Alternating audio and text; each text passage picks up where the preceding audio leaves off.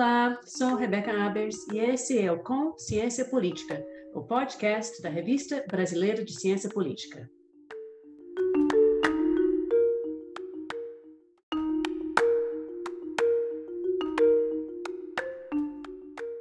A RPPC é uma publicação do Instituto de Ciência Política e do Programa de Pós-Graduação em Ciência Política da Universidade de Brasília. Você pode encontrar a revista gratuitamente para download no site cielo.br. Lá vai encontrar análises teórica e metodologicamente diversas sobre as variadas dinâmicas do sistema político e do poder político. Eu e Débora Rezende somos as editoras-chefes da RPPC. Criamos este podcast para divulgar os trabalhos que publicamos na revista.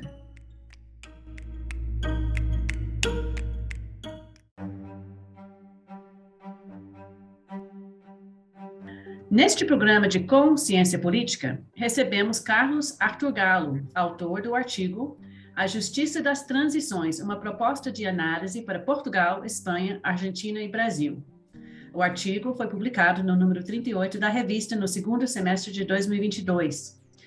Carlos Arthur Galo é professor do Departamento de Sociologia e do Programa de Pós-Graduação em Ciência Política da Universidade Federal de Pelotas.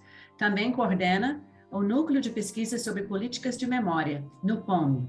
Desenvolve pesquisas sobre ditaduras, legados autoritários, políticas de memória e qualidade da democracia. Desde 2021, é colunista do site História da Ditadura. Carlos, bem-vindo à Consciência Política. Obrigado, obrigado pelo convite. Muito bom ter você aqui. Então, Carlos, vamos começar uh, com uma pergunta bem básica. A justiça de transição envolve, pelo que eu entendo, lendo seu artigo, atividades voltadas à recomposição da memória e à reparação de vítimas de períodos históricos traumáticos. Por que esses tipos de atividades são importantes? Ou melhor, porque são ainda importantes para se estudar e analisar décadas depois dos eventos em questão? Bom, eu diria que essa pergunta ela acaba sendo essencial até para justificar mesmo a própria elaboração da pesquisa que resulta no artigo, né? As medidas que a gente hoje chama de justiça de transição ou eventualmente também justiça transicional, né, como uma variação do conceito, elas são medidas que vêm sendo implementadas por países que passaram por diferentes formas de regimes autoritários ou totalitários já há bastante tempo. Né? A gente vai encontrar medidas de reparação, e seja para memória ou para reparar vítimas de, de regimes autoritários, desde o período da Segunda Guerra Mundial, pensando no século XX, né, com os crimes do nazifascismo na Europa, ou de outros regimes inspirados também no nazifascismo na Europa na, nas décadas seguintes, e vai também verificar uma série de medidas semelhantes implementadas nos países da América Latina, seja nas ditaduras do Cone Sul ou outras ditaduras que existiram na região da América Latina a partir dos anos 50 e 60. Então, eu diria que, bom, estudar as políticas nessas medidas que são voltadas a reparar vítimas de períodos autoritários, que são voltadas a resgatar os acontecimentos, né, e, ou seja, para tentar evitar o negacionismo, e, de alguma maneira, também estabelecer formas de não repetição, elas acabam sendo essenciais de serem estudadas hoje, né, e ainda numa conjuntura como a atual, porque, por uma razão bastante evidente, elas continuam sendo implementadas, né? No primeiro momento, poderia dizer isso, né? Elas ainda estão sendo implementadas em vários países, né? Não só na região do Cone Sul, mas em outras regiões do mundo tem sido frequentes, né? O estabelecimento dessas medidas de justiça de transição, que pode ser uma comissão da verdade, pode ser uma comissão de indenização para vítimas de regimes autoritários, pode ser uma comissão responsável por fazer medidas simbólicas também de reparação, ou mesmo o julgamento de criminosos de guerra ou de antigos agentes da repressão. Mas o fato é que isso está sendo ainda praticado em vários países, o que mostra a atualidade, digamos assim, dessas medidas para serem também analisadas. E, por outro lado, né, o que justifica também a análise é tentar entender por que, que alguns países demoram tanto. E daí, então, pensando um pouco nisso, bom, tem países que eles uh, saíram de um regime autoritário já faz algumas décadas, mas essas medidas não foram implementadas logo após o fim do regime autoritário. Então, a gente pode observar também essa, esse descompasso. A transição acontece num momento, as medidas de justiça, de transição, elas vêm a ser implementadas, às vezes, décadas depois. Ah, muito interessante, muito interessante essa demora, né? Porque parece que não, não é só no Brasil que acontece, então, pelo que eu entendo, né? Bom, então fala um pouquinho sobre o seu artigo. É, ele, ele examina a justiça de transição em quatro países que passaram por ditaduras violentas e posteriormente entraram na terceira onda da democratização. Dois países de transição gradual e negociada, Espanha e Brasil, dois países de transição por ruptura, eh, Portugal e Argentina. Então, uh, você pode explicar seu argumento central e por que comparar esses quatro países foi interessante para examinar essa, essa, esse, essa questão, o seu foco? Claro. Então, uh, tentando organizar um pouco assim as ideias, né? O argumento central do artigo, né, é tentar analisar essas diferentes trajetórias que são estabelecidas para implementar medidas de justiça de transição né, nos países que deixaram de ser ditaduras e, de alguma maneira, vão se democratizar com o passar do tempo. A, a literatura da ciência política né, hegemônica dos anos 70 e 80, que criou né, a chamada transitologia, obviamente ela acompanha os processos de mudança de regime, mas ela não acompanha né, os desdobramentos em longo prazo dessas mudanças de regime. E daí a gente está falando, por exemplo, das medidas de justiça de transição. Naquele contexto, nem se falava nesse termo, porque a própria ideia de justiça transicional não era um conceito fechado ainda. Então, a transitologia ela não lidou com isso, mas ela, de alguma maneira, sinalizou algumas questões relacionadas a como reparar os crimes que foram cometidos. Quando a gente chega nos anos 90, já tem também uma discussão né, sobre essas medidas que começam, então, a se tornar mais frequentes.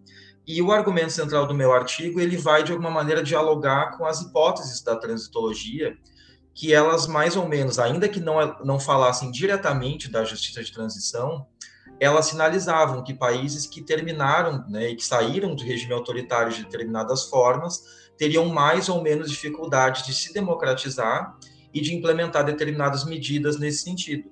E daí, então, pensando para a justiça de transição a partir da transitologia. Bom, Uh, países que saíram das ditaduras de uma maneira mais abrupta, né, ou por ruptura, como se chamava, eles teriam mais dificuldades, né, eh, menos dificuldades, né, para implementar medidas da justiça de transição.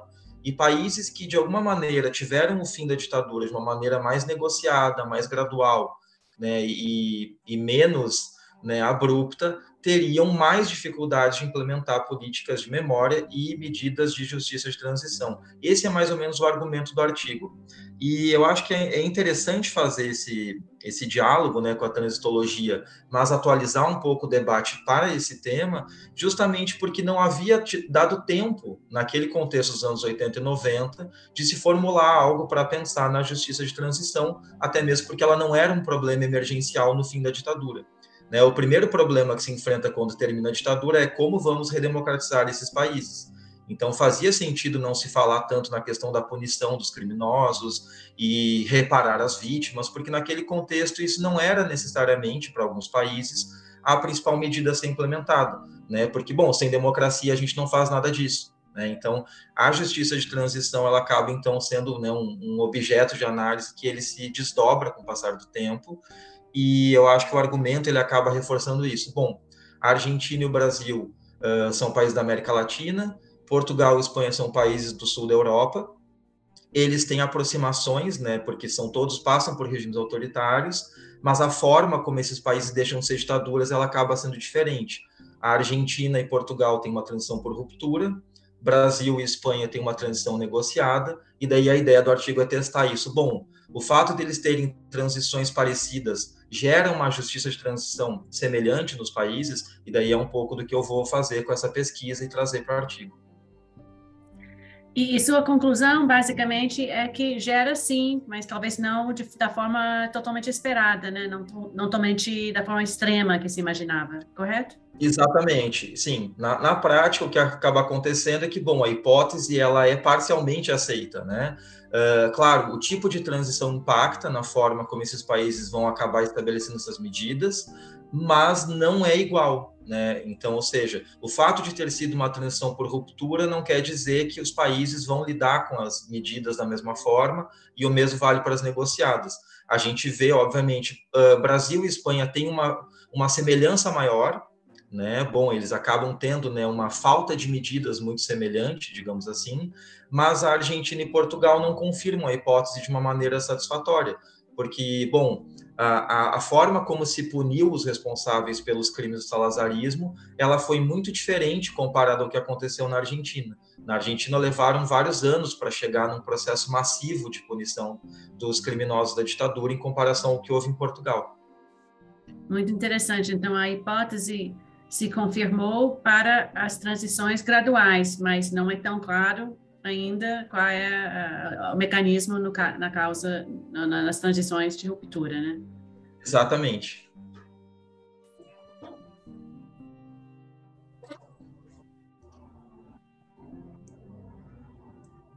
Bom, Carlos, uma questão que surge na sua análise do caso brasileiro tem a ver com o problema do que é chamada da anistia recíproca.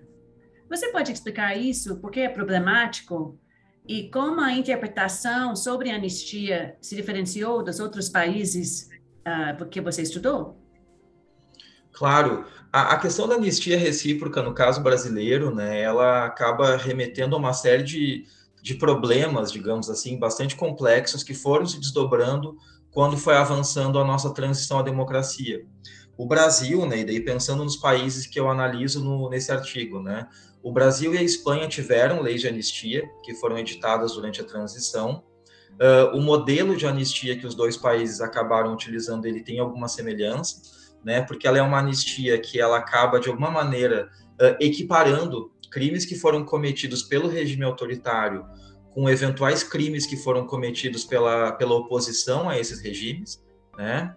E então, digamos que o elemento básico dessas anistias é, é essa falsa equiparação entre a violência praticada pelo Estado né, e pelos agentes estatais durante esses regimes e a eventual violência que é cometida pela oposição que se articula para tentar derrubar o regime autoritário. Né? Esse é o ponto central da anistia recíproca, tentar equiparar o que não seria equiparável em proporção e em possibilidades, né? Porque, bom, nunca vai ser equiparável a violência que o Estado pode praticar perante os cidadãos do que aquela violência que os cidadãos que são, né, de alguma maneira, atingidos pelo Estado podem fazer né, no, no, em direção a, a, ao Estado.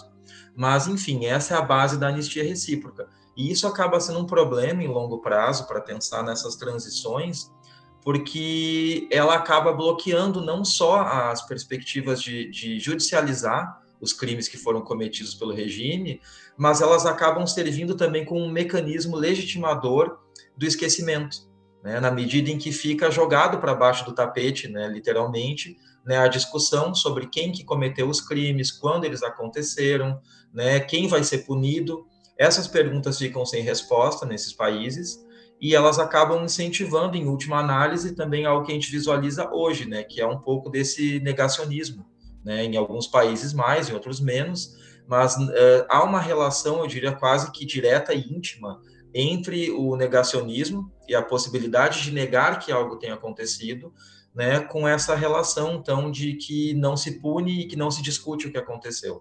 Portugal e Argentina, né, para dar outro exemplo, em Portugal não houve uma lei da anistia uh, que, que, previu assim a, anistiar os criminosos do salazarismo, né? As pessoas que trabalharam na polícia política salazarista, elas não receberam uma anistia nesse formato como como nós tivemos no Brasil né, e, e na Espanha. E a Argentina tentou editar uma lei de anistia nesse sentido no apagar das luzes da ditadura. Só que como a transição foi por ruptura uma das primeiras medidas do novo regime democrático foi uh, anular a lei da anistia. Então, isso acabou gerando né, um, uma, um descompasso, assim, do caso argentino perante outros países da região, porque a anistia da Argentina, que os próprios militares tinham se autoconcedido, ela foi revogada pelo presidente Alfonsin no primeiro ato de governo dele. E, bom, e daí isso também nos ajuda a entender um pouco da diferença atualmente no tratamento do tema, né, numa perspectiva comparada. Então, é a própria ruptura que dificulta as negociações, que com certeza a parte que está saindo do poder preferiria ter de proteção. Né? Ele não consegue se proteger tanto como a anistia, porque a, o processo é tão rápido. Né? E isso, no futuro, Exatamente. facilita também a, a, a, a não reconstru, reconstrução da memória daquilo que aconteceu. Muito Sim, bom. de uma maneira mais ou menos é, mais ou menos sintética seria um pouco esse o argumento, né? Claro que não é uhum. uma relação causal perfeita, mas é mais ou menos isso. Mas que o gradualismo é, é, é uma espécie de, de processo que deu espaço para se negociar essas proteções, esse processo de proteger o, o, o, não, os criminosos. Uhum. Criminosos, é. Muito interessante. Bom, Carlos, eu queria agora que você falasse um pouco sobre seu processo de pesquisa. Quais são os dados que você usou nesse trabalho? Como foi seu, seu processo de coleta de análise? E, e, quais eram os desafios centrais nesse, nesse trabalho mais empírico? Sim, bom, uh, o principal desafio, eu diria, foi fazer esse esforço de comparar os quatro países, né, que são, bom, são dois países que eu já tinha trabalhado na minha tese, Brasil e Argentina. A, a minha tese de doutorado, ela era já uma perspectiva comparada sobre a, a, justamente sobre validade de lei de anistia no Brasil e na Argentina, mas o desafio era justamente criar pontos de conexão para comparação entre os países da América Latina e os países do sul da Europa, né? Porque para muitas pessoas assim fica até parece às vezes um pouco esdrúxulo comparar Espanha e Portugal com, com Brasil e Argentina, mas como eu demonstro no artigo, eles são comparáveis sobre vários aspectos, né? Uh, os países tiveram regimes autoritários que se diferenciam. Bom, isso não é um problema, mas todos tiveram né, um, um, grande nível de violência política praticada por parte desses regimes. Né? Uh, são quatro países que eles transitam para a democracia num mesmo contexto, que é a terceira onda de democratização, né, iniciada em Portugal, inclusive na década de 70, entre outros pontos de comparação, que também são as políticas que foram implementadas para reparar vítimas dessas ditaduras. O, o, primeiro desafio que eu enfrentei, então, foi esse, foi tentar, de alguma maneira, justificar por que, que eram comparáveis as experiências. Uh, dito isso, né, um segundo ponto, assim, da, da pesquisa foi fazer esse mapeamento do que, que tem de estudos né, sobre os quatro países em relação à judicialização dos crimes dessas ditaduras. Né?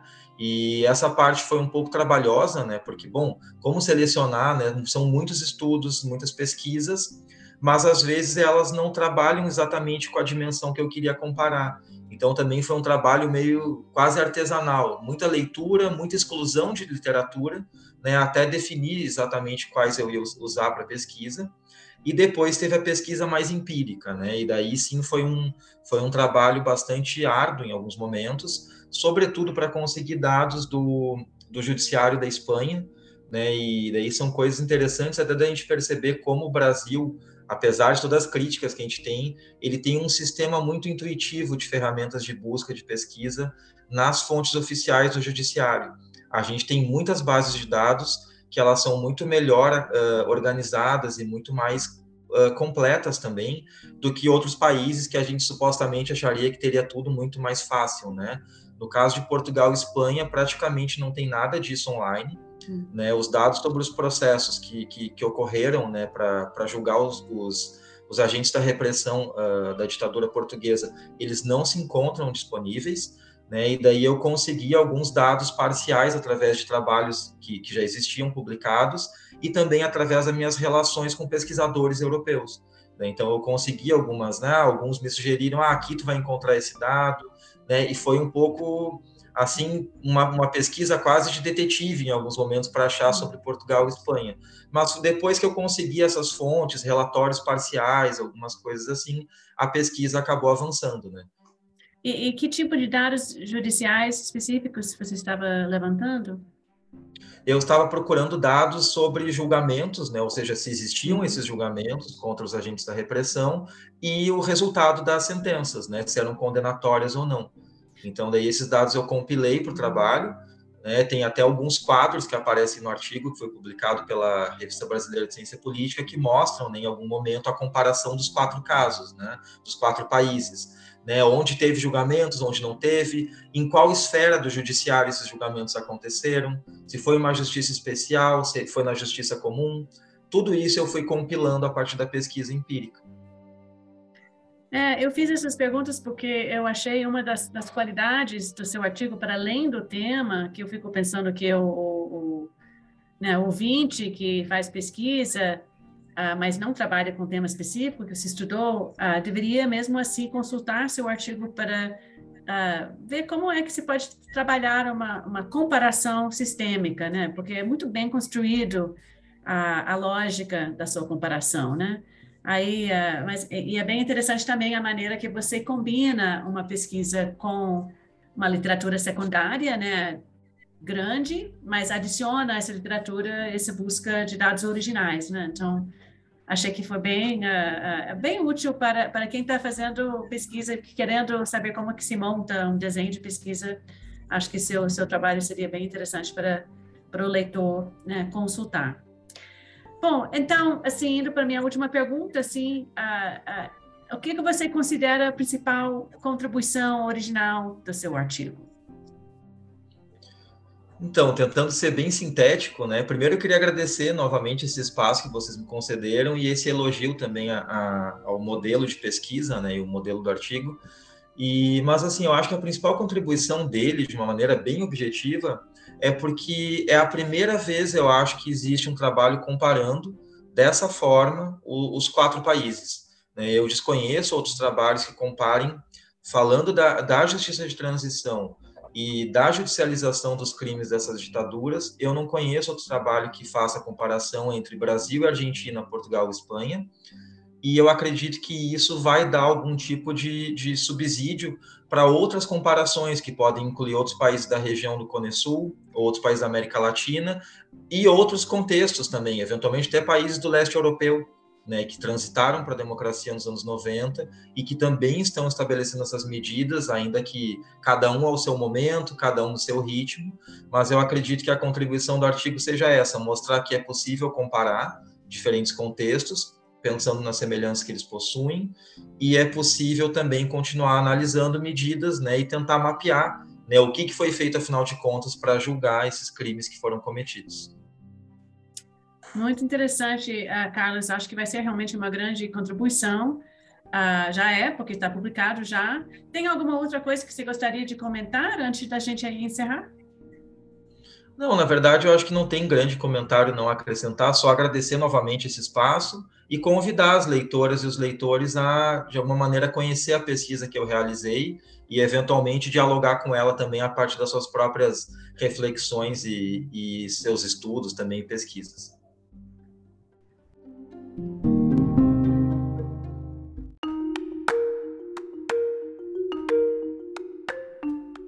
Bom, então, muito obrigada por ter vindo aqui para, para Consciência Política, foi uma ótima conversa. E ouvinte, agora você sabe um pouco mais sobre o artigo do Carlos Arthur Galo. Se você gostou do que ouviu, convidamos a baixar o artigo completo na página da Revista Brasileira de Ciência Política no cielo.br também é possível acessar o artigo através das páginas sociais da revista no Facebook, Instagram e Twitter. Muito obrigado por escutar o podcast Consciência Política. Até a próxima.